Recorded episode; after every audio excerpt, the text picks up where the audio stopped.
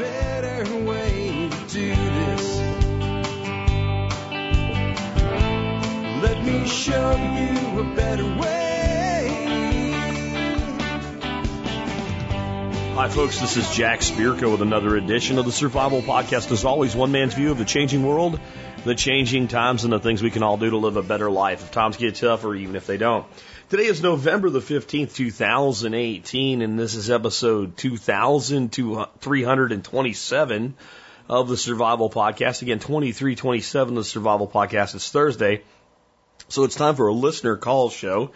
This is where you pick up the phone, you dial the number 866 65 think 866 65 T H I N K.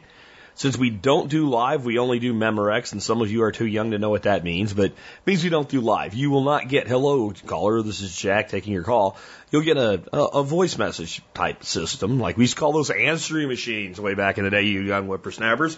And uh, you'll leave me a message. If you're smart, this is what you'll do. You'll call from a quiet location. You'll make sure there's more than a couple bars on your phone so you can make sure that uh, that when you uh, when you leave that message, it doesn't get all broken this, like uh, a follow up call actually today. Call came in good. Guy want to do an addendum to it.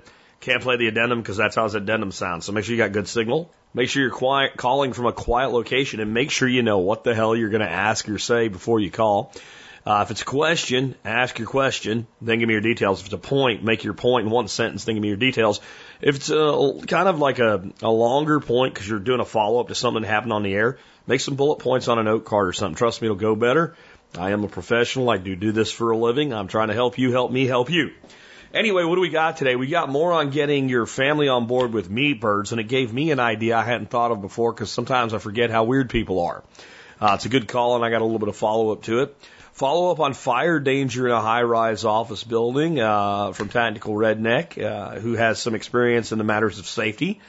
Uh, we have a, a question on getting good results grinding deer meat without getting too too anal with the trimming, man. You know, like, you know, people think you got to get every little scrap of every little thing off or the grinder will die. I'm going to tell you how to avoid common problems and where the belief that you got to get every little thing or the grinder will die or at least stop up come from and how to avoid it. An example of government getting people to support a proposition with trickery. I'm talking about when you have Proposition 141 or Proposition B or whatever on the ballot. And you're like, oh yeah, that sounds kind of good, or I don't really like that, but man, maybe we need to do that right now, or what have you. But then there's like stuff in there you didn't know about, and it doesn't sound anything like what it was really about. Yeah, and we'll talk a little bit more about how government convinces people to do stupid shit, things that are against their own best interests. Um, we also have a question once again on the wasted vote concept. Now, guys, if you haven't been paying attention, I don't vote. And it may come to a day where there is a proposition or a constitutional amendment in my state or something like that where you can get me to vote. But I'm done voting for the lesser of two criminals. We have a question on that. I'll talk a little bit about it. Then I have an interesting question.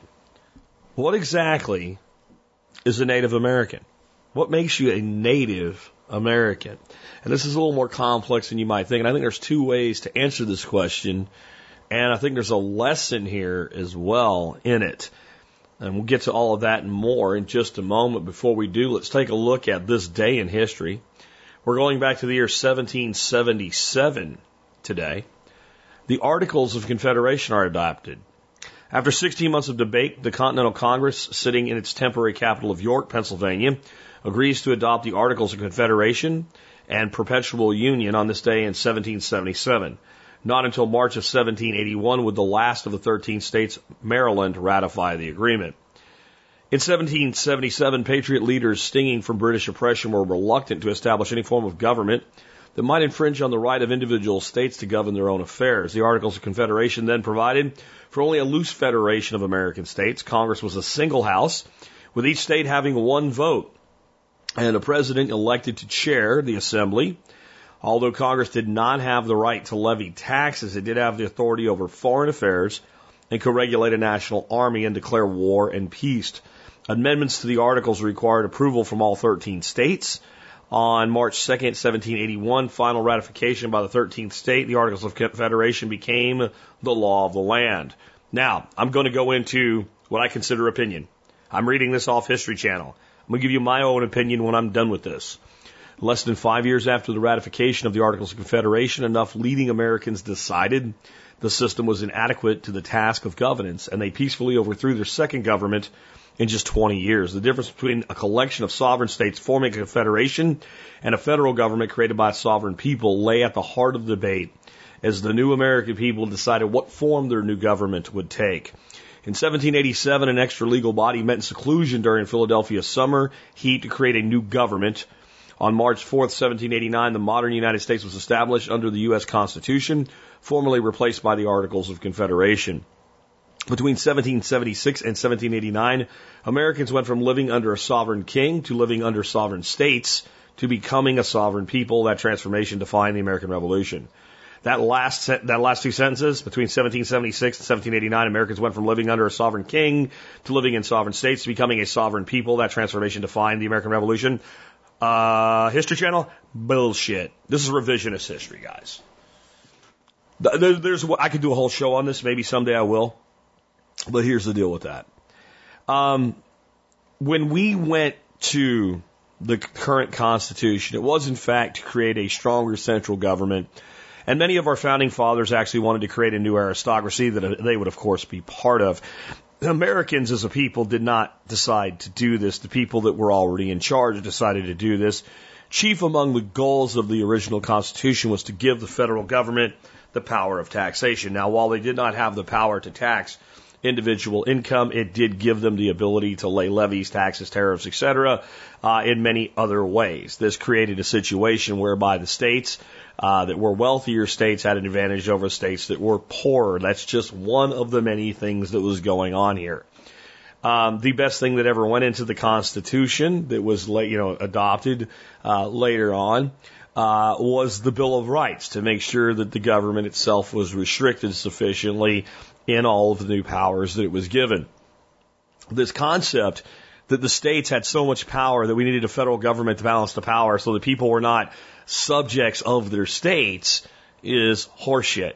Because with very few exceptions, the new Constitution placed no limitations whatsoever upon the sovereignty of the individual states. It did inhibit their ability to coin money in anything other than silver and gold in a few other areas. But in general, the Constitution of the United States placed no restrictions that didn't already exist in the member states that weren't all, you know, the restrictions that were there were in their own state constitutions. It's horse crap. It's not true. It's bullshit. The Bill of Rights did not apply to the states. You say that again the Bill of Rights did not apply to the state of Pennsylvania, New Jersey, Virginia, etc. The Bill of Rights did not apply to the states. It only applied to the federal government. Uh, revisionist uh, legislation through the court system is not something new. Over the next 200 years, the Supreme Court of the United States slowly incorporated the Bill of Rights to affect the states. Some of the, the, the, amendments in the Bill of Rights still do not affect the states. Some partially affect the states and some wholly affect the states, but this was all done by the court. There is no way in which those rulings were constitutional. Whether you want them to be that way or not, there is no way, once again, those rulings were constitutional, as at the time the Constitution was established, everybody understood these these amendments do not apply to the states, it is not constitutional to say all of a sudden, because we don't like it anymore, they apply to the states. One of the reasons this was possible, this is so important to understand. The states were not capable of functioning as full states as we think of the term today, as we think of this term as like a small nation. The states did not have the wealth, they did not have the capability, they could not function the way that the state governments function today. And I would just submit this to you. We decided peacefully to strengthen the central government and weaken the state governments because at the time the states could not perform their functions as sovereign states. And that's true. Some of them maybe could have, but overall they were inadequate. They didn't have the money, the resources, etc. Today, the majority of states could indeed function as sovereign states, truly sovereign states. There's no reason in a drift back towards liberty that we could not go back to being a federation rather than a republic. and then each state being a republic within a federation. None whatsoever. Truly fulfilling the founder's dream that we would be laboratories of liberty and that one could freely travel from one republic state to another republic state within a federated republic and truly find that which is best for them and truly requiring that these individual sovereign entities thereby compete for the best and the brightest. A, a reality against what everybody says the United States is supposed to be, where everybody wants to be here. Well, do they? Maybe they do. Some do, some don't. But once you're here, the original concept was South Carolina does things South Carolina's way. You don't like South Carolina, you leave. Virginia does things Virginia's way. You don't like Virginia, you leave. Or in the words of John Adams, Massachusetts, sir, is my country. Now, this will never happen, but at least we don't need to lie about the past in understanding the present. My thoughts a little bit longer today, but kind of irked me when I read that one. Uh, because I actually believe that the Articles of Confederation were a superior way to run a country. I just think in many ways it's a lot like moving toward a more minarchist, anarchist, stateless society. We weren't ready yet. But because we weren't ready in the past does not mean we're not ready in the present or will not be ready in the future. And we shouldn't look back and say, well, that didn't work. That was a different time, wasn't it? That was a time there was no internet, there were no rocket ships that went to the freaking moon, there were no airplanes. We didn't have international trade on any, any level like we do today. We didn't have the technologies that we do today in agriculture and mining and energy. We didn't have, you know, every state didn't have a fully equipped National Guard. Come on. It is not 1777 or 1789 anymore. We don't need to pretend that because something didn't work in 1777, it doesn't work in 2018. How'd your microwave work in 1777? You know? Really? Just saying. Anyway, with that, let's go ahead and get into it. Uh, first one today is on getting family on board on board with meat animals. Now, this actually started out with any meat animals, but it's kind of moved toward meat, uh, like uh, pasture poultry type thing or chicken tractors. And it, I think it's a good place to start because it is. Here's the thing about growing your own chickens and, and being like the entry level perfect spot for a family to be at. Number one, almost everybody in America eats chicken. I think it's probably the most consumed protein that there is in the United States of America. Almost everybody likes it in one form or another. Number two, eh, chicks are cute, but chickens are ugly. Let's just be honest, especially meat chickens. Um, there's something you're not as likely to get attached to as, let's say, a, a, a cow or a goat or something like that. Um, and they're easy to process, and there's plenty of places to get them processed. And if you grow 20 chickens, you can store it all relatively easy in, in a small chest freezer. Um, it keeps well, and it, you can cook a million different things with it. So I think that it, by and large, it has really everything going for it is kind of that entry level, first time I'm going to raise my own meat thing. This caller has some thoughts about that, and it springs up in my mind a thought I never had before because I don't understand. I, I accept it, but I don't understand it. And he doesn't really even talk about it. He just mentions it. I'm going to let him talk about what he has to talk about. And I'm going to come back and talk about it. What is it? See if you can pick it out while he's talking. Hey, Jack, this is John from West Michigan, calling about the gentleman who uh, trying to get the family on board raising meat birds.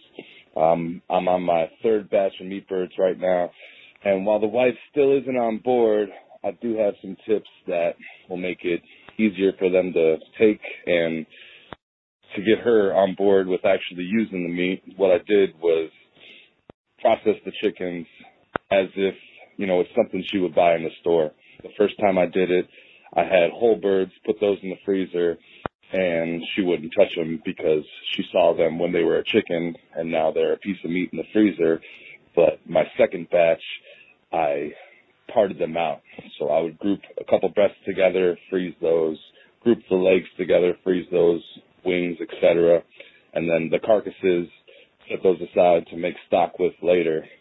And when she can go in the freezer and grab something that looks like she would get it off the grocery store shelf, she doesn't have a problem with using it now. She's still not happy about it, but it did get her to get on board with using the meat, though she wants nothing to do with raising or processing, which is understandable. On a, a side note, as far as making frozen stuff in the freezer stay a lot longer, a fishing guide way back in the day told me to freeze the fish fillets in water.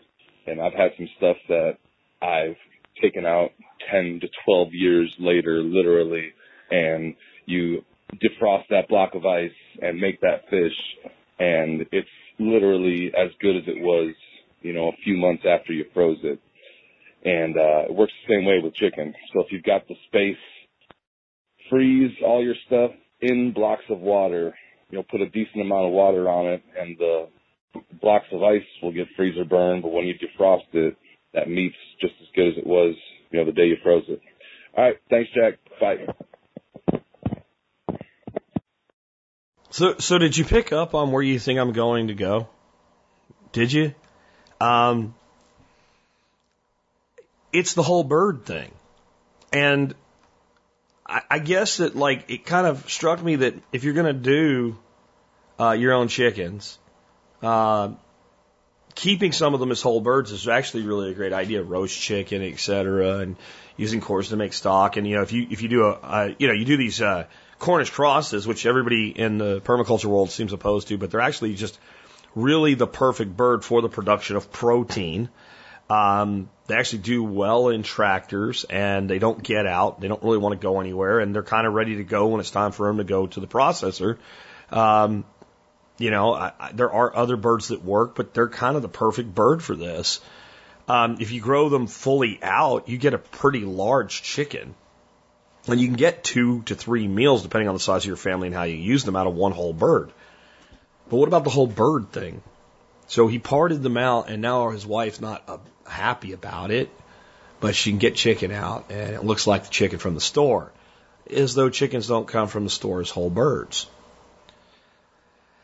And uh, this makes me think of my daughter-in-law. Different situation here. I mean, I love my daughter-in-law. She's a wonderful girl, and she makes my son happy. She's a good wife. She's a good mom, but she's weird about bones. She won't eat meat off the bone, as though there's some big dramatic difference if we cut it off the bone and then cook it, or cook it and then cut it off the bone. I'm, I'm serious. And there is a flat reality that people have become divorced from food, and where their food comes from. So I'm thinking if you're going to do pastured chickens and your family eats chicken from the store, before you even bring up the idea, maybe it's a good idea. Let's teach the family how to get the most for our dollar at the store by buying a whole chicken. Let's say that we wanted to set up several meals with our chickens. It will cost us so much less money. Even if we're buying the cheapest Perdue, Tyson, you know, chicken house chicken you can get, you can go buy four, six chickens and part them out. And let's teach everybody how to part them out. Wings, hey, you know what? Wings are really good, but you know that little wing tip? It's not really good for very much. Doesn't really taste very good. Doesn't have nothing going on with it. So we take the wings off and then we section the wings into three wings. Now let's put all the little tips of the wings into a bag. Now that's going toward our stock bag.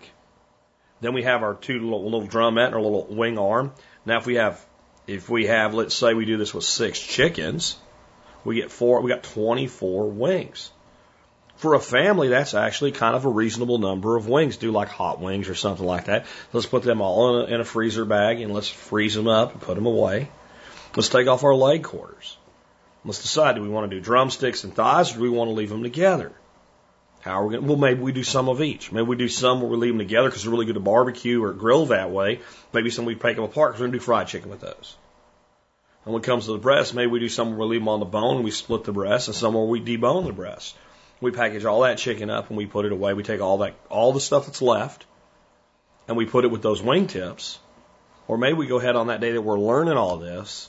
We put it in the oven. We roast it, you know, for 20, 30 minutes just till we brown it up a little bit. We throw it in a great big stock pot. We make stock. When we do that, we pull all the little bits of chicken off that are still stuck on there. There'll be quite a bit. We take a little bit aside. We make a soup that night, and the rest of the stock we put away for cooking. Maybe we cook it down, put it in those giant ice cube trays, like like the, the ice cubes that you use to make a good you know drink, where you're gonna pour bourbon over ice. I know some of you could quench. I don't actually drink a lot of bourbon. I, I'm big on rum.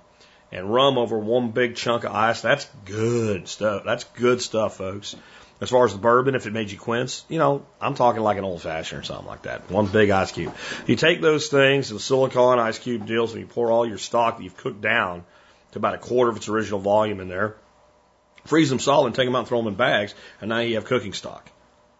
And what you've just done, and this is actually this is actually a really great thing. I'm glad you kind of got me off on it. Um, is we've taught ourselves to make use of whole chickens. And if we're going to start processing chickens, then this is a good thing to be able to do. And it, it, stops making the concept that it's actually, when we say chicken, we mean a chicken so foreign. The other thing I think you can do that I think will help with this is if you're going to do whole bird processing, whether you're going to break them down or not, if there's somebody around you that does professional processing, at least at first, if you have this reluctant family, consider using them because the chickens go away and they come back all packaged up just like they would from the store. A lot of these processors will, in fact, you can say, you know, I want X number of whole birds, I want X parted out this way, X, and I want all the cores. They're happy to do that for you. I want all the hearts, I want all the livers separated into two bags. They'll do whatever you ask, you'll pay a little more for it. And you might say, well, I want to learn how to do this myself. I agree. But what is the, you know, like the guy that does my birds does them for four bucks. If you want one cut up, it might cost you five. I'm serious. It's like an extra buck to cut them up. What is the value in getting your family on board here? And if that's what does it, then that's what does it. But I think that I've not done it, but I really feel like I should do a YouTube video of taking a chicken apart. And just, just a, a grocery store chicken. Like, here's how we take a chicken apart. Now, the French have a really involved, very intricate, high level artistic way to do this. It's amazing. You know what? I don't know how to do it because I don't have time for that shit. I can break a chicken down in about a minute and a half, uh, taking my time, depending on what I want to do with it. And a pair of shears and a knife is all that you need. And I'm thinking that this might be a great family project. If it's to onboard family with growing our own meat, that's great. But I do think in many ways that every, I mean, this seems like one of these things where like, I go, really? I have to talk about this. I have to show people how to do this. I have to explain this. The concept that a, that a grown ass man or woman in America today, you could hand them a fresh whole bird that they would be willing to eat. Listen, it's not a vegan. It's not a person, ew, it's meat. You know, it's not a person that like, they won't look at the meat raw, but they'll eat it. Like, we're talking about a person that would go to the meat counter and look and go, oh, there's a package of chicken thighs. Take it home and cook those. That that person would not be capable of going to get a whole bird and breaking it down in a variety of ways. I, I don't, I don't understand. I think you could have come up to me when I was 12 years old and said, here's a chicken, break it down. And, and I had never processed, you know, processed a chicken, but let's go 10 because at least by 12, I had like, you know, shot a grouse and, and, and plucked it and all that stuff. So let's say like, like 10. I think at 10, you could have handed me a chicken and say, go take it apart. And I would have said, how do you want it done? And eh, so I, I, I, I, I don't understand this world that we live in sometimes, guys. I really don't. It, do any of you feel that way? Like, like really how, how, I mean, it's one thing when you see like a kid on Facebook that can't work a, a can opener on a soup can. Okay, that's just completely ridiculous. By the way, the big video of that, it's not what it looks like. It's some kind of weird um, college play or something that was taken out of context, like some art metaphor crap, right? But there are kids that really can't figure out how a soup can works. I, I that I just find as I guess it's the result of parents that can't take a chicken apart. So I'm going to challenge you guys. I know Thanksgiving's coming, so maybe you skip this until next, you know, the week after when the leftovers are taken care of. If you've never taken a chicken apart, don't wait for my video because I may never do it. Go to YouTube and find out how to do it. There's like a hundred people have already done it. Why I haven't. And go out and buy four to six chickens, even if they're super cheap ones, and make it a family thing. We're going to take these chickens apart. We're going to break them into pieces. We're going to freezer wrap them, whatever. We're going to put them away and label them, and then we're going to cook with them over the next two months. I just see how much money you save. And, and, and let me know what you're doing if you do this. I think this is like a really easy thing to do. And parents, you know, I say working yourself out of your job is your job. If your kids leave the house and they can't take a chicken apart, I kind of think you missed something. I'm not going to say you did it wrong. That's too severe, but you missed a very important life skill. Especially, especially for that broke ass teenager, young 20 something living on their own and going out and spend five, six dollars a day to eat Jack in the Box or some shit when they could be buying one five or six dollar chicken and making four wholesome meals off it. Yeah, I know we should all be eating free range organic, blah, blah, blah, blah, blah. But that, that 21 year old kid in college ain't doing that anyway. Learn this life skill and pass it on. Let's take another one. Hi, Jack. This is the Tactical Redneck. Um, I just wanted to give some amplifying information on a call you got the other day about a fire in an office building. Um, first off, I agree with you 100% on what you said, so I'm not going to beat a dead horse with that. But I'm the safety officer at work, as well as being trained in shipboard firefighting, which is different than an office building, but it's the same in a lot of ways, especially when it comes to egress or escape. So the amplifying information I would give to this in particular caller is my two biggest concerns, aside from the actual flame, would be visibility and breathing.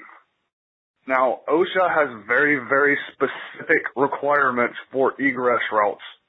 So for instance, the door has to be at least 36 inches wide. It has to have a panic bar instead of a doorknob. It can't lock from the inside, so forth and so on. So if you're familiar with those types of things, then you can identify an egress route without actually knowing what the egress route is. But in this case, where you have a building that you're going to be familiar with, you should memorize your egress route. You should walk your egress route. Both directions, because there is a requirement to have two. You should also know how to get from one to the other in case one of them is blocked. And you should also kind of pick up on other things like if there's a water fountain halfway in between your office and the exit door, well, if you can't see and you get to the water fountain, well, A, you know you're going the right direction and you didn't get turned around. B, you know you're halfway there. So memorizing, you know, additional stuff like that. Also knowing like if you have like cubicles that are open to the pathway that you're going to be taking and somebody can get into a panic and knock their chair into the middle of the aisle. Well, knowing how to get around stuff like that, you know, just identifying potential obstacles in your egress routes. As far as the breathing thing goes, um, there's not, aside from getting low and possibly like wrapping a wet t-shirt around your face or something, there's not a whole lot you can do. The biggest concern is a lot of the stuff like your office furniture, the cushions for office chairs, stuff like that. When it catches on fire, it's toxic. And those toxic fumes will kill you far faster than the smoke. Unfortunately, the only other thing that you can do is you can get what's called an EEBD, Emergency Escape Breathing Device. I'll send Jack a link to the one that I'm familiar with, the one that we use on ship, but it's basically a very, very compact version of like a scuba tank type of a setup that fits in like a, I don't know, 10 by 10 case and it gives you about 10 minutes worth of oxygen and also has a hood that you can pull over your head to try to keep some of the smoke out of your eyes. But anyway, I thought I would just give a little bit of extra information there. Thanks for everything you do, Jack. Bye. Yeah, I agree with, with everything he said there. Um, I just, I, want to first of all talk about these breathing apparatuses. They're like 600 bucks and up. And I, I didn't get tactical. I didn't get your email. I don't know. Last week was not a good time to be sending me email in the middle of workshop. So it could have got buried, deleted, et cetera. I was filtering, you know, through 300 emails a day while hungover and drunk at the same time and worrying about getting back out there and taking care of people. So I, I probably missed it. But unless I saw the building I worked in is having some particularly weird high fire threat, I, I wouldn't spend 600 bucks on that. Uh, you could put that $600 into 10 or 15 different things that would further your liberty and your safety. Uh, here's, again, I want to reiterate this from what I said last week about this. Your office building is not going to catch on fire. Most likely 99.999999999999999999999%. Okay? It's possible, but it's not probable. One is, again, the fire codes and fire suppression systems built into these buildings. It is hard to get most of the stuff in these buildings to really burn on any significant level. They were designed that way. Any modern building, it's it's like when I went through uh, RCDD certification, which was for structured cabling, your data and voice cabling, all that stuff. God, I mean, a huge part of it was just the code compliance with things for fire, plenum versus PVC, all that stuff. Now, Tactical's right. A lot of the stuff you look around in a building, if it catches on fire and it starts burning, like the plastic from your computer, your cushions, etc., yeah, the, the, fumes off that is just awfully toxic, and, and may be more likely to take you out before the smoke. The smoke's no joke either.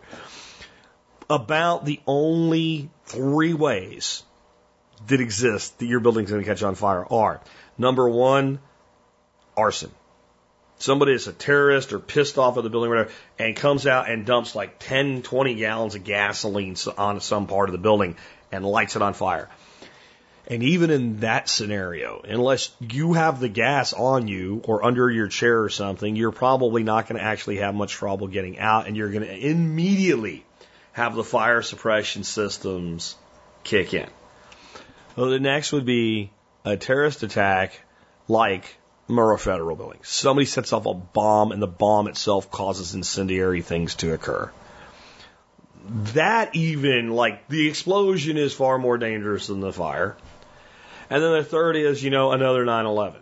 And I'm just going to go out on a limb and say, because this guy called in, he's working on the 10th floor of a 10 story building. If, if somebody ever manages to hijack a 7 you know, 747 or 777 or something like that ever again. And doesn't get beat to death by the people on the plane who don't believe that he just wants to take it, you know, for a ride. And manages to fly it into a building. They're not going to fly it into a 10 story office building. So I, I just think that the danger of this in a modern office building is far less than a danger of it in more of a, a smaller two story building or something like that. Uh, an older building kind of a you know a, a, a, some some of the, a lot of small businesses now are like residential conversions or in your house. And I think all the advice the tactical gave about making sure you know how to get in and out and have your multiple plans of egress and stuff like that, that is probably more important in your home than it is in your office building. Because your home probably doesn't have multiple fire suppression systems. It's not built to commercial code. It's built to residential code. You know, it's probably not steel framed, right? There's like the average residential building, you know, the average single family home can go up pretty quick. I mean, you think about what it is. It's a pile of sticks. The average commercial building, even with intent to go fully consumed fire, the odds are not insurmountable, but there are so many things to be more worried about. Somebody else called in on this too. It was a rather long call, and it was about the whole concept of rappelling out of a building. And the basic advice was, if you're going to do this, get rappelling training and don't make the first rappel when you're going out of a burning building. Uh, while I agree with that, again, I just think that we're just like, no, okay. Um, however, the advice Tactical gave, the advice that I've given here applies to so much more than a fire. You know, an active shooter. That that's that is a bigger threat than your building catching on fire. And I just don't think if there's an active shooter in your building, you're gonna have time to knock out a window and rappel down the friggin' I, I you know. Um, but understanding the lay of the land, what are the ways out? What are the places you can hide? What are the, what are defensible positions? What are defensible positions with alternate avenues of retreat, etc. All of these things and general situational awareness. But don't ever think this stuff, guys. You, you, it's it's not happening. Like look up all the fires that you can find that your fire department responded to. And you'll find it very rare that it's, it's, it's, it's a significant structure fire in a commercial office building. Um, it's not unheard of, but it's exceedingly rare. And in fact, it's so rare that I guarantee you that if a 10 story office building experienced a significant structure fire in pick your state and city, it would be on Fox News, CNN, MSNBC because it's so rare. Just my thoughts. Let's take another one. This one on grinding deer meat. Jack, this is Josh. I just shot my first buck. I'm pretty excited about that, and I appreciate all the uh, everything you've done on hunting uh, so far, and uh, that kind of helped me out while I was hunting. Anyway, uh, my question is, um, I processed that deer myself. Uh, I haven't yet ground the sausage or hamburger meat, but yesterday I did cut it up. And uh, do I need to worry about getting all the silver skin off of uh, the leg portions um, for sausage and hamburger meat? Uh, there tend to be a lot of uh, little pieces of meat there with a lot of the uh, silver skin on it, and I just wanted to make sure uh, whether or not I needed to cut all that off. So uh, if you could answer that, I'd appreciate it. Thanks a lot. Okay, so let's talk about this a little bit. Silver sheen is this, I don't know, I guess it's kind of like a fascia. It's the, the, the biological, anatomical, anatomical uh, word for it, but it's a, it looks exactly like what it sounds like. It is a skin, a silver skin that overlays muscle, and it exists between the muscles. So if you cut the lower part of a deer leg, like go right through the bone, or if you debone it and then just cut a slice horizontally through, you can look at it and at each layer of muscle, you'll see where the muscles are separated, muscle A and muscle B, and each outside of that muscle will have this silver sheen on it. And the smaller you go down in the muscle size, so there's some of it up on the big fat ham part of the leg, but as you go down the leg, it gets thicker and more prominent. And it's most prominent in the hocks. The hocks would be on your arm from your elbow down, right? So your elbow down to your wrist, that's, that would be the, the the front hock, and on the back leg it would be your knee down to your foot. That you know that back of your you know your your shin there, that big lump of meat on your on your uh, your calf, I guess is the right word for it. That's the back hock. My personal belief, you can you can grind it up. It makes fine ground meat. My personal belief is the best thing you can do with those four hunks of meat, or take a sawzall and cut them off. Just cut right through the bone, some people are afraid of bone because of chronic wasting disease. There's never been a transmission from a deer or any animal that gets CWD to a human. It's never happened, ever, in known history. And if your deer looks like it's wasting away, you shouldn't eat it. But if you don't want to, then you can just cut that meat off and kind of do the same, but it's not really the same. Cut it off, put it in a Dutch oven, and slow cook it at about 200 degrees until it falls apart, until all of that connective tissue breaks down and emulsifies and the marrow comes out of the bone and cooks into the juice. I did a whole video on this. I'll try to find it for you today. And don't even bother. But that said, you can use this meat the way I'm going to talk about the other meat here in just a minute. Or right now, I should say. Um, what happens is Joe goes out and shoots a deer. Joe's never shot a deer before. Joe go gets a grinder. It's a cheap grinder too, by the way. And Joe cuts those big long pieces of meat with that silver sheen off and says, nah. Joe puts it in his grinder and it goes in the grinder and then the meat grinds and it basically peels the meat off the skin and the skin wraps around the screw of the grinder. So Joe keeps shoving meat in there. By the way, it's room temperature meat instead of semi-frozen meat. And the next layer, and next thing you know, you end up with a big meat paste skin icky gick thing wrapped around the screw.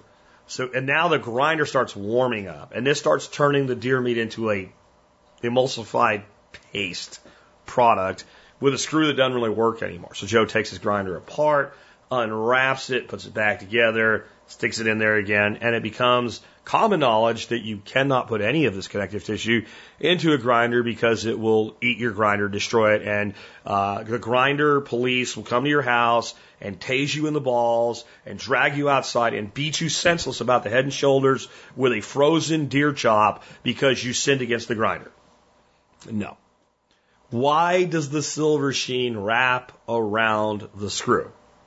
Because it's long. So I do believe in getting when it, where it's easy, get it off, throw it in a pot, simmer it up a little bit, pour it over your doggy's food. It'll make his day. Do it in the morning and let him spend a lot of time outside in case you disagree with him and he doesn't make doggy diarrhea explode on your wall. Okay? Uh, but where it gets difficult and down to certain little pieces, all gets difficult. Just cut the meat into small pieces. Just cut it into really small pieces so that there's no long piece of silver sheen. People have watched me do this a couple different workshops I've been at and all where I've cut up meat. And I've not just done deer, I've done other animals and other things we process that have silver sheen. And you, they pull the screw out to clean it and they look at the screw and they're like, there's not a mark on it. How, how do you do this? When you get to that part, there's too much trouble to, to, to trim. Or if I trim it, I'm going to lose so much, I might as well just throw it away. Just cut it so that the silver sheen is in very small pieces. This way it can't wrap around the screw. If the piece of silver sheen is too small, if you tried to manually, if you stripped it off and then tried to wrap it around the screw, if it won't do it, it can't do it, so it won't. So number one, any pieces you can't completely trim, cut it small enough it can't wrap around the screw. Number two, this does not apply to tendons. Get the tendons off dog food, garbage can, compost, whatever. No tendons and grinders are not a good fit for each other. The other thing people want to do, they want to get rid of all the tallow. Tallow is just a form of fat. Um, if you cook, and this is why people think you got to get rid of the tallow. If you cook a deer steak and has a big white line of tallow on it, and you cook it like that, and you eat that piece of tallow after you cook it, it tastes like a mixture of burning, burnt meat, um, paste, and candle wax. Okay, it actually doesn't really taste like that. You think it tastes like that because of the texture. And because it's all in one place, because it kind of pastes your mouth. I'm not for putting huge amounts of tallow into your mix, but I don't try to get it all off. And the problem with tallow in the grinder, Joe puts the tallow in the grinder, the, the meat is room temperature, the grinder's room temperature, and the tallow turns into tallow paste and it wraps around the screw with the silver sheen. And now you think the grinder police are coming to your house to beat you about the head and shoulders with a frozen deer chop because you put tallow in the grinder. No, they're coming to beat you with the deer chop because you put room temperature meat in the grinder. So trim the large tallow, put that aside because we're going to render that Talk about that on another show. Um, but just look up rendering deer tallow because it's a great fat. It really is when you render it properly. But we put that aside. Little pieces of tallow go in, little pieces of silver sheen go in. They all go into a big bin. Take this big bin and put it in the freezer. Take your grinder apart, make sure it's good and clean. Take the screw. If you can't figure that out, you probably shouldn't be grinding what the screw is. When you look at all the parts, you'll know Put the screw in the freezer. There'll be a little blade. Looks like a little propeller. Right? Put the blade in the freezer. Okay? And then there'll be a plate. And that plate will be from fine to medium to coarse. Sometimes they call it a wagon wheel. It'll determine the, how thick or fine your grind is. Put that plate in the freezer. Freeze the meat until when you pull meat out, you can push and it kind of gives a little bit, but it is mo- not completely like a rock, but mostly frozen. Get a bowl. Into that bowl, put a couple handfuls of ice. If you have a lot to grind. If you have less than 10 pounds of meat to grind, skip the ice. Okay? Put your grinder together, turn it on and fire it up. Start dropping your meat in there. Okay? If you're grinding more than 10 pounds, after you get about, let's say you're doing, if you're doing uh, 16 pounds of meat, after about half of about eight pounds is done, let the grinder run until like most of that meat comes out of there. Get a couple handfuls of ice, throw it in your grinder, and use your little push down. Push it down, scrape the meat off with your hand so you don't, you know, move your meat catcher bowl out of the way. Take that extra meat the ice pushes out, grab it with your hand, throw it in your meat bowl, and then just grind that ice into a bowl. It'll cool all the internals back down, then go back to grinding your meat. I don't care if there's a little silver sheen. I don't care if there's a little tallow. I don't care even if it's a tiny piece of tendon. It'll grind beautifully. Now, another thing. I don't know where this shit came from. But if you want a fine grind, what you should do is grind it coarse first and then put it back through on the fine grind. And you can get one of those little bagging attachments and grind it. Do you want your meat to be paste? Because that's how you make your meat paste. If you do what I said, you put the fine plate on there, it'll grind fine right from the beginning, and you'll actually end up with meat with a fine grind. If you take and grind it coarse and then put it through the fine grinder, it will make more of a sausage like product, incorporating the fat in the meat together is more of an emulsion.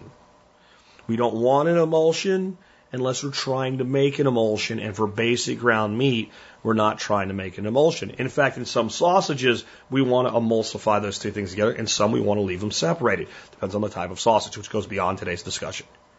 So that's how you handle that. Um, I will also say another thing. If you were going to make sausage, freeze the liver and grind your liver into your meat. If you're just making ground meat for ground meat, I probably wouldn't do that. Um, now, everybody's gotten to do what's called peeling deer lately. So a lot of times that heart and liver go to waste. Um, I'm okay with that. I understand the the appeal of peeling a deer, which is basically we skin the deer, we cut all the meat off it, and we leave the whole skeleton like it's a whole thing. If you do that though, by God, go to YouTube and put in how to remove tenderloins when peeling a deer. Because there's two tenderloins. Those are the filet mignon. They're up against the, the, the spine, uh, below the rib cage and above the butt. And you can reach in and pull those out without gutting the animal at all. Please don't leave those behind. You have sinned against the, the gods of venison if you leave that behind. You should be smacked seriously, not with a frozen deer chop, but something like a, I don't know, like a frozen brontosaurus uh, chop for leaving behind the deer tenderloins. Um, as far as grinders go, the STX Turbo Force, I'll put a link in the show notes today, uh, has become my go-to grinder. Nothing else under $500 is in its league, and it's about 150 bucks. So I mean that's that's high praise for me. Let's take another one. This one on sneaky government bullshit. Hi, Jack. So this is a politics call. I'll try to make it short, but trust me, please hang in there. I will bring this ship to shore. So yesterday was uh, midterms in uh, Missouri as well as in a lot of places. And for me, it was kind of a big deal because they had a lot of state uh, amendments and propositions on the ballot. One of them was called Prop D. This is a reminder of how sneaky government can be, even on the state level. Prop D was a gas tax. But if you read the entire thing, which fortunately in my county, the county paper published all the bills in their entirety, was a huge section of the paper. But in any case, just how sneaky the state governments can be, and we're fortunate that the voters uh, saw this. But way down in the bottom back corner of um, Missouri Proposition D, which uh, was a gas tax, but way down in that bill, it also said that by 2026, I'm paraphrasing here, as I don't have the paper in front of me because I'm in the car. But in any case, they if, voting yes on that bill wouldn't have just raised your your gas tax for the highway patrol or whatever, but it also would have opened a door to allow them to tax fuels we don't even use yet. Just a reminder, your audience knows it. I know it. You know it. The audience knows it. But it's just a reminder that all levels of government are sneaky little pricks. Thanks. Bye. Um, what we're back here to is the biggest lesson in the movie Idiocracy. Most people miss the true genius of the message of the movie Idiocracy. They look around and see how stupid people are and think that's the big message in the movie Idiocracy. The actual best message in the movie Idiocracy is a minor character in the movie. He's only there at the beginning and then right there at the very end when he shows up well into the future. Yes, the pimp upgrade. And for those who haven't seen the movie Idiocracy, these two people end up well into the future. They're like completely average, but in the future they're geniuses because everybody has been dumbed down to stupidity. You can see why people would be confused about the actual message here because, well, that sounds like the real world, and in many ways it is. Um, but upgrade to pimp when when the two characters wake up in the future, the the woman says to the guy, and she was a, a prostitute that worked for Upgrade. Upgrade gonna get his money, and he says it's it's it's 300 years into the future. She's not exactly a bright bulb herself, and he says it's 300 years into. She said, "You don't know Upgrade. You don't understand." He's like, "He's dead." No, you don't understand. Upgrade gonna get his money.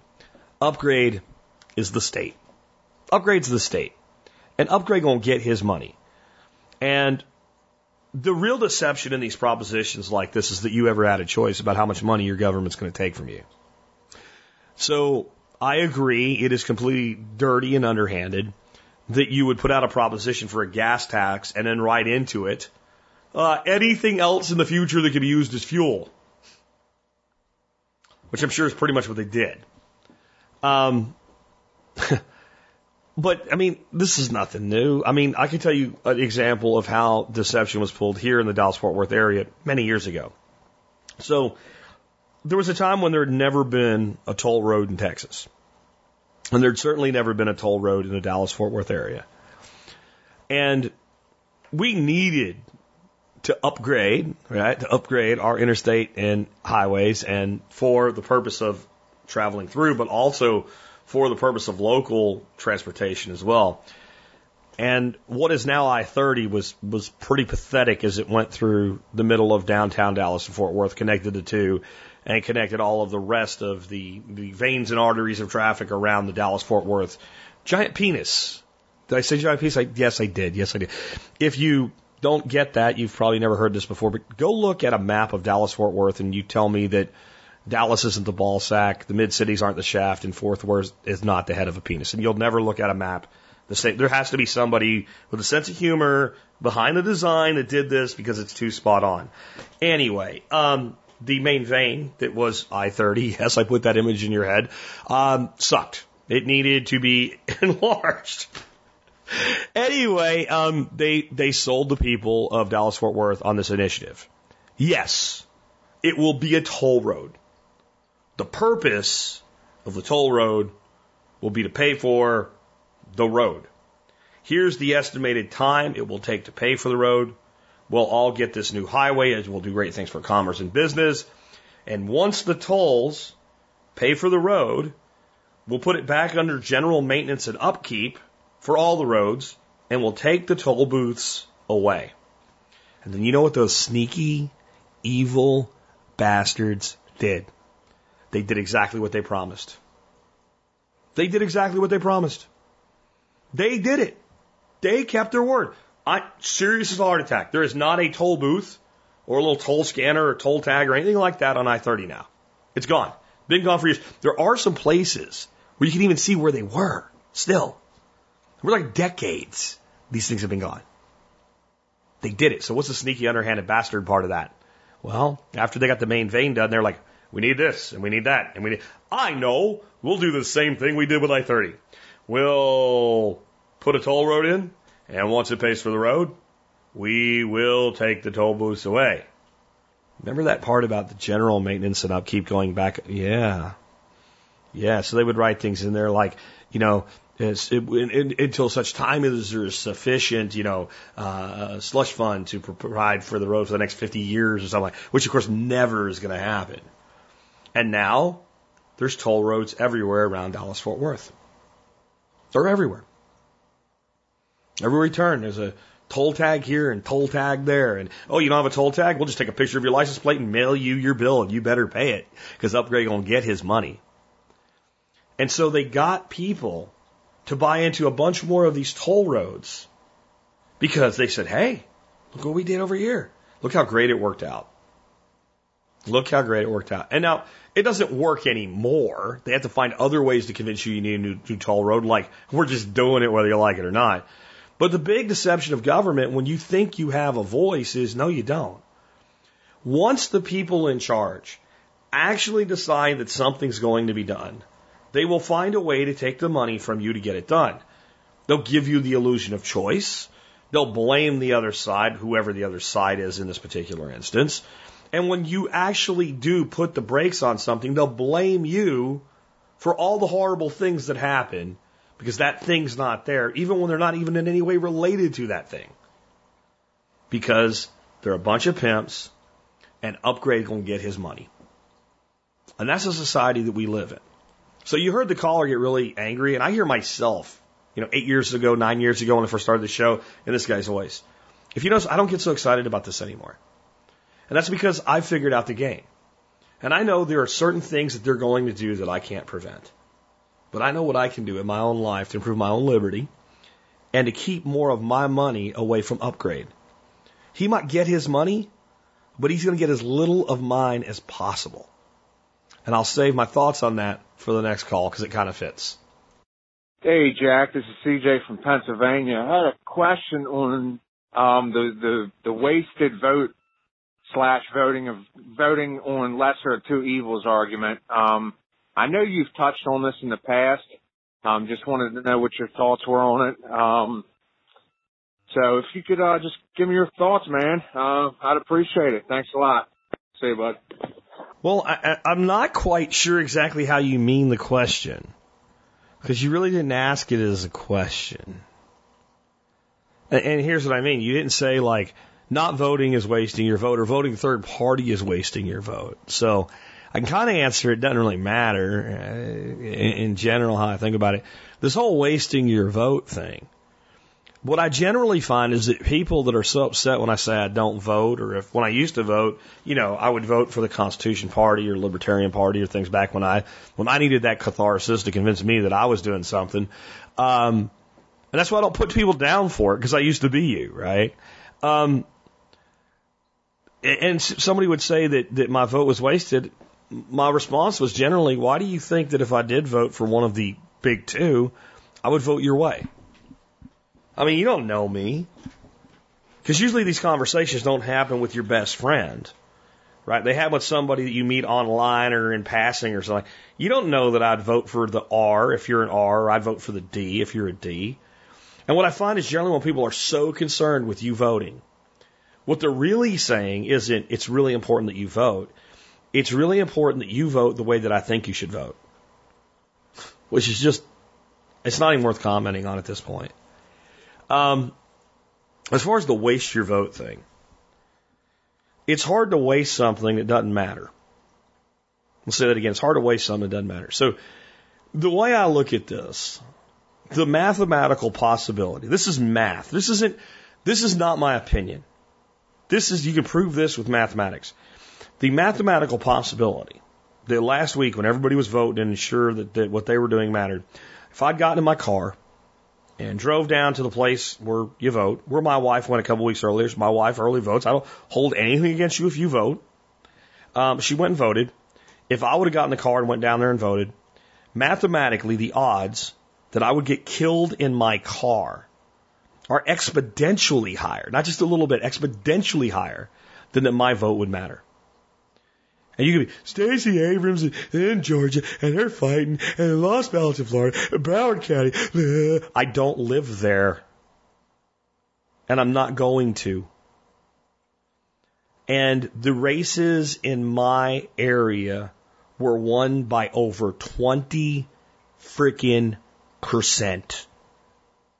What about Ted Cruz? I don't like him. Not even a little bit. Now, I'm not going to lie kind of smiled when Beto lost. But that was a foregone conclusion too. And I said that months ago that it was not even going to really be close. And they're still telling you it was closer than it was because when it comes down to it, it wasn't. But I don't like Ted Cruz. I think he's a lying prick. And I would say of the lesser of two evils theory, he's a perfect example, him and Beto O'Rourke. But they convince you that if you don't vote for the right senator and this one senator gets elected, they're going to take all your guns and do all this shit. They act as though electing a senator is like electing an emperor. Look, this is what I think. You should do what you most feel that you should do. If that is get actively involved in one of the main political parties and make your case and try to change your party for the better and try to make America a better place through doing it, then that's what you should do. If you don't give a flying shit about any of these people and you think election day is a good day to go out and get your garden ready for the winter, then you should do that. If you think you should go in and write in Mickey Mouse to make a point to the establishment because you think they're actually going to care, then that's what you should do. If you think you should back libertarian candidates, that's what you should do. If you think you should try to get libertarian candidates uh, into the Republican Party, then that's what you should do. Whatever it is that you think you should do is what you should do. And if anyone is not okay with that. Anybody out there is, let me tell you something, you, the person that's all gripey and gracy about this, you don't get America. You don't get the effing point of America.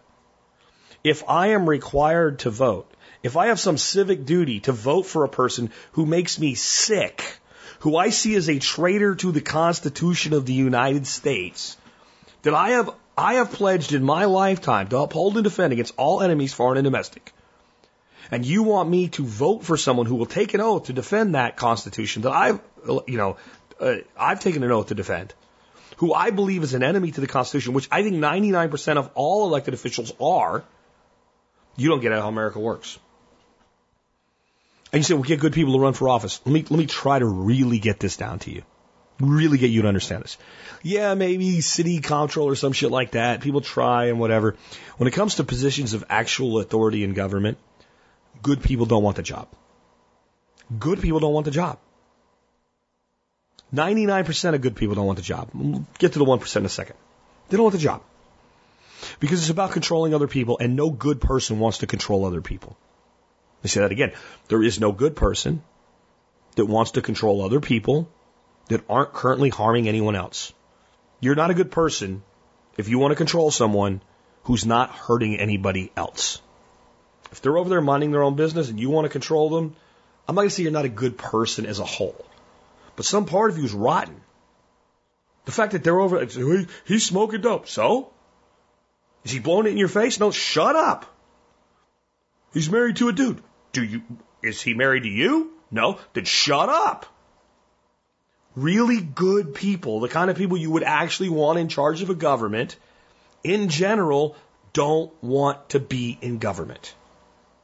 Then you have the people that really are saying, I just want to go in and remove laws and restrictions and whatever, the 1%. Well, guess what? When they get in, they find out they have no power to do anything like that. None. Our system is set up so they don't. And I don't even mean like our Constitution or the bastardized version of how they practice our Constitution. I'm talking about the party systems. This, let's take uh, my favorite new idiot, Ocasio Cortez, whatever the hell her name is. This, this, I, there was Babylon Bee did a thing you know, sat, Babylon Bee satire for those that live under a rock. And the story was that Ocasio Cortez touched a book on economics and her hand burst into flames, right? It's satire, but yeah, yeah. Any understanding of economics this woman has not. And I think she has a degree in economics. Just, it's, it's, it's, oh, it is idiocracy, right? Um, but she's all talking about all the things she's going to do now because she's a congresswoman. Let me tell you what Ocasio Cortez is going to do and all new freshman congressmen are going to do. They're going to show up in D.C. for their first day on the job. And you can go look at a website if you've never heard this before called Defining the Machine. It'll explain this all to you. I'm here to do my job. Well, first you can get your freshman orientation because you're going to help run the country. You got to know what you're doing, right? Because you've never done that before. And then you're going to get a book. Is that a, a guide? Is that the Constitution in it? You know, Jefferson Bible or something? No, no, no. It's a book with a bunch of names and phone numbers in it. And there's a little office you're going to go to. You're going to go to that office. There's going to be a whole bunch of phones. It looks like a place a person that's making like a little over minimum wage works as a telemarketer. And that's what you're going to do. That's what Ocasio Cortez is going to do. Yeah. She can protest Nancy Pelosi's office all she wants. She's going to be a telemarketer. And there's a whole bunch of list of donors on that list. And you're going to call those people. And you're going to ask them for money for the party. And if you get enough, then you can get things like uh, a seat on a committee, or you could sponsor legislation, or for a little less money, you can co-sponsor legislation. There's actually a price list. This is this sounds like a fantasy, right? This sounds like it can't be true. This sounds illegal. Totally legal. This is called the party dues system. It's how Congress runs. So, by the time this person you're sending to Congress can do anything other than vote up or down on shit. They are beholden to special interests, even if they didn't take a dime of special interest money on the way up. And you say, well, they can still vote up or down. Yeah, no one cares. No one cares. No one gives a shit. They, they work around that. They don't care. Because most of them are going to vote with their party anyway. And even the ones that really believe in what they're doing, once they get into that system, they either one, they can't stand it and they leave. Two, they play along and get along just long enough so they can get far enough where they can make a difference and do the things they really came to there. And by the time they get to that point, they're corrupted and they're caught in the system. So you're going to tell me that me voting for someone who I actually believe in or choosing to vote for no one, because I'd rather have no one in that position, is wasting my vote. And you're going to argue with your mother, call your dad an asshole, curse your brother because they're voting different than you, to send a person off to government who doesn't give a square root of all about you, okay? You're going to send that person off to do that, and they're going to go be a telemarketer and go beg people like the Koch brothers for money and become beholden to special interests before they're allowed to do anything. You're going to go do that, that, and you're going to tell me I'm wasting my vote by not voting? I believe that what I do on election day, which is the same thing I do every day, does more for freedom and liberty than my vote could ever do. Now, you give me a measure to remove power from government that's not a sneaky, underhanded bullshit thing like the last caller had. And I think that it's, you know, tit for tat. It could go either way in my state. And I can vote to take away government power and I'll go do it. You give me to somebody to vote for that I really believe will have the power, the ability, and the good faith to begin dismantling the apparatus of the overreach of government, and I will vote for that person. And until you do such time, I think you're wasting your time and your energy. But I'm okay with you doing that. It's just my opinion. If you're not okay with me having my opinion and you having your own, I think you need to do a long discussion with a, a person that maybe you haven't talked deeply with recently enough. And go find the nearest mirror and look, and you'll see who they are. Those are my thoughts. You asked. Let's take the next one. This is kind of an oddball one and an interesting one, too. Hey, Jack. This is Mike from California. You know, um, I've had a few already, and I've just been thinking now. Um, when do uh, people who have been, you know, born here in the United States, their parents, grandparents, and you know, no real ties back to Europe or anywhere else. When do you know you start to become your own, you know, Native American? Uh, just a, a quick thought. Uh, what do you think about that? Thanks, Jack. Bye. Well, I think there's a simple answer, and then I think there's like a logical component to this that you have to think about when you use the term and making sure that people understand what you're saying. So and if you think this is about Elizabeth Warren, you're wrong. It's not at all, even a little bit. And no, it has nothing to do with Donald Trump either. I don't know why, but Trump mean is involved in everything anymore. But let's take it to something totally different so you can understand what I'm saying. In the United States Army, you may have a person that serves in the capacity of what's called a squad designated marksman. And that person, for all intents and purposes, is a sniper. If we look at what the word sniper means, they're a sniper.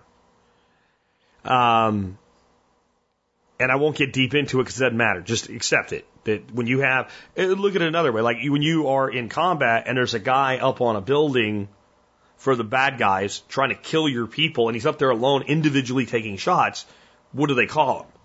He's a sniper. Does anybody, well, does he have a tab? Did he go to snipers? Well, no, he's a friggin' sniper. He's trying to kill you. Don't have time for that shit. Let's call a JDAM in on his ass or something, okay? So it's a sniper. So it is not inaccurate to say that someone that served in the United States military who acted as a squad designated marksman or even at a higher level in combat as an individual that was sent on missions to pick out and take out individual targets was a sniper. But when you say I was an Army sniper, I was a Marine Corps sniper, that is not what people think you mean. Okay? So, what they think you mean is that, like, it was your job, you went to sniper school, you were certified, right? It's like saying you were a ranger. If you didn't go to ranger school and get qualified and get a tab and pass, you're not a ranger. Say with C if you were SEAL, etc. So, ranger, Green Beret, SEAL, right? These are all things that, like, there's not, it's not a general term that people will use, but sniper is. So, if you speak about your military service and you didn't get a tab and you didn't go to sniper school, you don't just say, I was a sniper. At least without further clarification or stolen valor, blah, blah, blah, you're going to get crucified. Right? And you probably deserve it because you know better. So, with that caveat, if you were born here, you're Native American. Period. Sorry. That's the way it works. But in the concept that the term is used of Native American, we are talking about the people that were here before modern settlers came. Now, I happen to believe that the vast majority of people that were here when the white man came um, displaced other red men to the point of genocide in some instances. That land throughout human history, when people say stole, it's stolen land, well, then give yours up. Like phone up the local Cherokee tribe, tell them they can come have your house. Or shut up. Okay? Seriously. Like, but land historically, there's not a square foot of land claimed today that hasn't in the past been claimed by others and taken by force. More than once.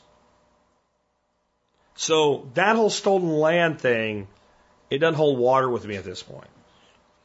Do I wish we could go back and have done the whole thing differently? Sure. And I'm sure there's a lot of other places in history that we wish we could go back and have done differently too. Like World War II, and if we could have done World War One differently, maybe we wouldn't have had a World War. You see what I'm saying? Like you can't rewrite history. You can revise the written history, but you can't actually rewrite the actual history. So my belief is that we are all native to where we are born. And one of the things that, well, by the way, disagrees with me on some of my takes on Native Americans uh, in some ways, but not on this part, says Ben Falk from our expert council, native to when? Native to when? Almost every species on this planet started in a small, very restrained area. And by one means or the other spread out into specific regions or continents, etc. So native to when? In 2018, the Native Americans are of all colors, all races, all creeds, all backgrounds. And you know who agrees with me? Many of what we, when we say Native American, many of the tribal elders say that we're all natives now. When I was a kid, I used to fish these streams and they would stock brook trout in an area where brook trout were native, but these were stock trout. And when you caught a stock trout, you could tell it was a stock trout. Some of those trout that were stocked survived. They didn't get caught. They lived through a year. They spawned. They had babies. Those babies were natives. When you caught one, you could tell. You could tell this was a trout that didn't grow up in a tank. It grew up in this stream. It's native. You grew up in this land, you're native to this land. And that's the way that it is. And the the tribal elders that agree with that, the tribal elders that I am paraphrasing when I say that, and where I got this philosophy from, by the way, I didn't always used to think this way. This isn't a white man's view. This is a tribal elder's view. They say that not as some way to placate, but to call on us to actually realize the burden we have, the responsibility we have in caring for this place we call America. That we, instead of looking at like the natives and saying, well, look how they cared for the land. Look how, instead of saying, oh, we stole it from, we should all be saying, okay, so how do we do that shit today? You're not going to put 55 million buffalo back on the plains because interstates and fences and cattle. Okay, just isn't going to work. Probably put some back. Probably should put, probably should put back more than we have. We're not going to all go back to living in teepees. And trust me, the Native Americans that we think of when we say that word, they don't want to go back to living in friggin' teepees and wigwams and shit. So how do we take this modern society and take the best of what we are Take the best of Western civilization. I take the best of tribal respect for the land and living things. And how do we bring them together? so that not only can we say by birth we all are all Native Americans, but we all behave as though we are native to this place. One of my problems with religion is it separates us from the calling of what we do here from a standpoint of our impact on this place. Not always, but it certainly can. I am in this world, but not of it. Whether you believe it or not, you are of this world. Because you take a step and you crush something. You take an action and you either cultivate or harm something. You cannot separate yourself from this place. On the spiritual idealism, I get what you're saying. But you have spirit and you have physical body. You're breathing air, you're interacting, you're producing waste, you're taking resources, you're returning resources, you're having an impact. And that matters. And I think that it's incumbent upon us all, not, and those of you that are international listeners, wherever you are, wherever you were born, wherever you reside, you are native to that place and that time. And the same view should be held everywhere. And I think the problem was we have this kind of weird, twisted, nostalgic, false reality that like all the Native Americans took care of all the land all the time and never. No, there were people that raped and pillaged the land in all cultures. And there were people that cared in all cultures. And if we don't understand that, then what we are able to do is create this belief in ourselves that somehow, well, they had it right. And that gives me an excuse to do what? To have it wrong.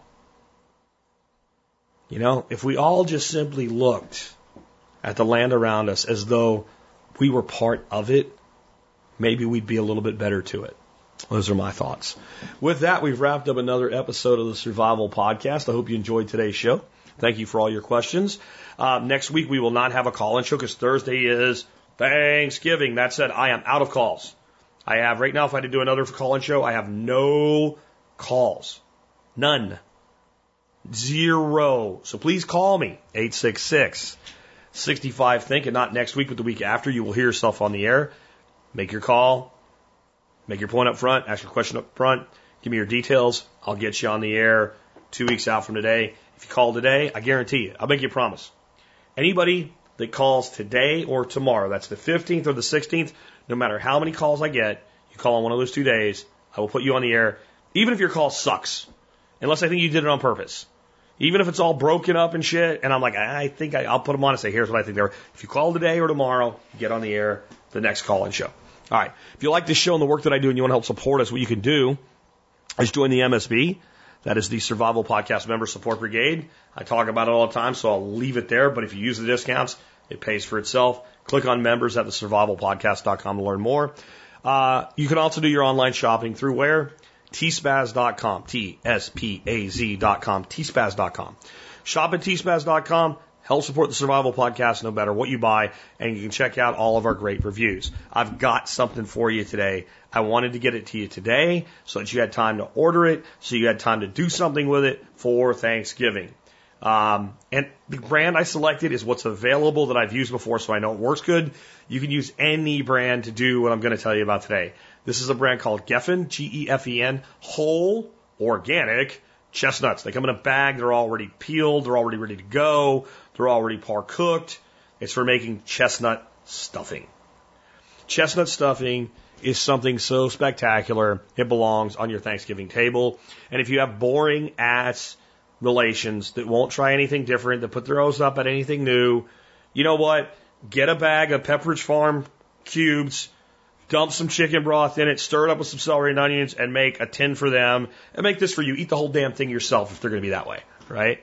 Here's how you make it. Don't worry, the recipe is at the Survival Podcast and T-Spaz.